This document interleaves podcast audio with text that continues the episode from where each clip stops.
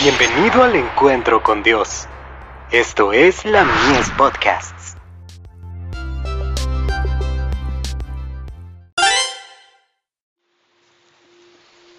Recibiréis poder.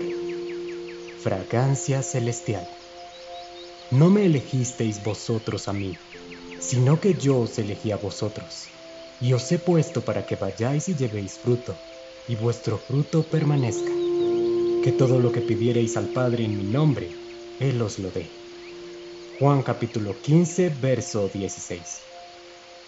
Para producir muchos frutos, hay que aprovechar al máximo todo privilegio y oportunidad para desarrollar una mente cada vez más espiritual.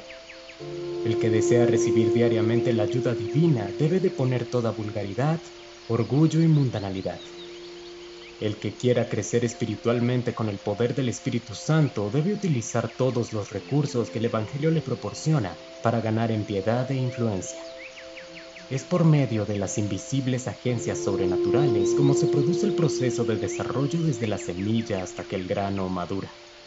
Antes de la traición y la crucifixión, Jesús controló a sus discípulos con la promesa del Espíritu Santo, y en la doctrina acerca de este agente de influencia divina qué riquezas les fueron reveladas, porque esta bendición traería en su estela todas las otras bendiciones. El Espíritu Santo imparte su aliento a los que humildemente confían en Cristo como el autor y el consumador de la fe, para que los frutos que produzcan sean para vida eterna. Habrá fragancia en su influencia y el nombre de Jesús será música en los oídos y melodía en su corazón. Aunque no sean capaces de explicar el misterio de esta experiencia, los creyentes tendrán para otros sabor de vida que vivifica. Si las nubes los circundan, saben que, al clamar al Señor, las tinieblas serán disipadas y volverán el sosiego y el gozo al templo de su ser. Conocen lo que es tener la revelación del amor perdonador de Dios, una experiencia de paz que está más allá de toda comprensión, que inspira a alabar y en agradecida adoración a elevar todo el ser al que los amó y con su sangre los lavó del pecado. Tienen paz mediante Cristo Jesús y gozo en el Santo Espíritu.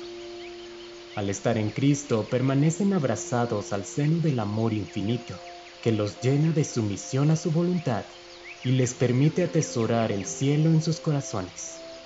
Cristianos con estas virtudes producirán muchos frutos para la gloria de Dios e interpretarán correctamente el carácter divino, cuyos atributos serán manifestados al mundo.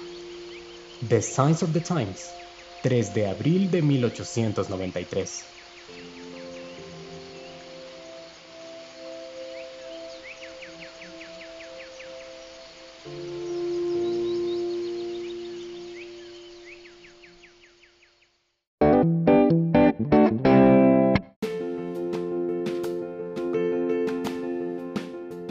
Visítanos en www.ministeriolamies.org para más contenido.